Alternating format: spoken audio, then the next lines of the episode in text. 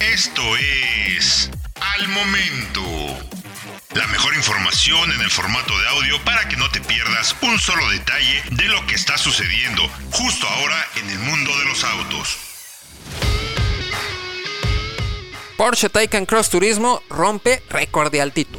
Puede que la versión Cross Turismo del Taycan de Porsche no sea uno de los modelos en venta diseñados para romper récords de velocidad, aunque un equipo de amigos viajeros no dejó de intentar obtener un lugar dentro del libro de los récords Guinness con el eléctrico alemán. El objetivo fue lograr el mayor cambio de elevación en un auto eléctrico, por lo que llevaron al Porsche Taycan Cross Turismo desde el punto más bajo que se puede conocer en Estados Unidos hasta el más alto. La ruta los llevó desde la mina Eagle en Michigan hasta la cima del Pikes Peak en Colorado, por lo que tuvieron que recorrer casi un tercio del territorio norteamericano cruzando cinco estados. El logro fue reconocido por los Record Guinness, pues su viaje fue monitoreado por diversos navegadores GPS de mano en un cajón sellado, junto con un altímetro análogo para verificar los datos. El Taycan Cross Turismo inició su viaje en la mina de Michigan a 540.8 metros por debajo del nivel del mar, hasta la cima del Pikes Peak en Colorado que se encuentra a 4.302 metros sobre el nivel del mar,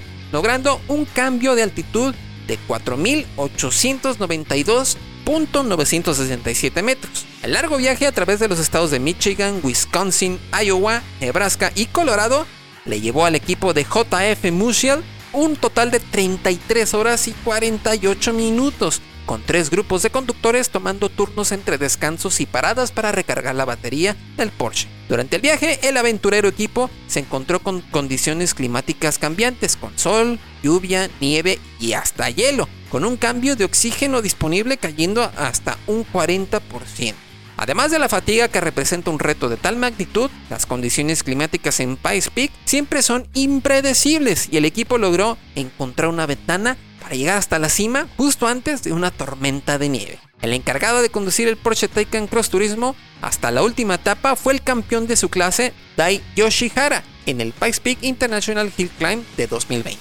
Encuentra todos los días la información más relevante en formato de audio para que no te pierdas un solo detalle. Más información en www.soloautos.mx diagonal noticias.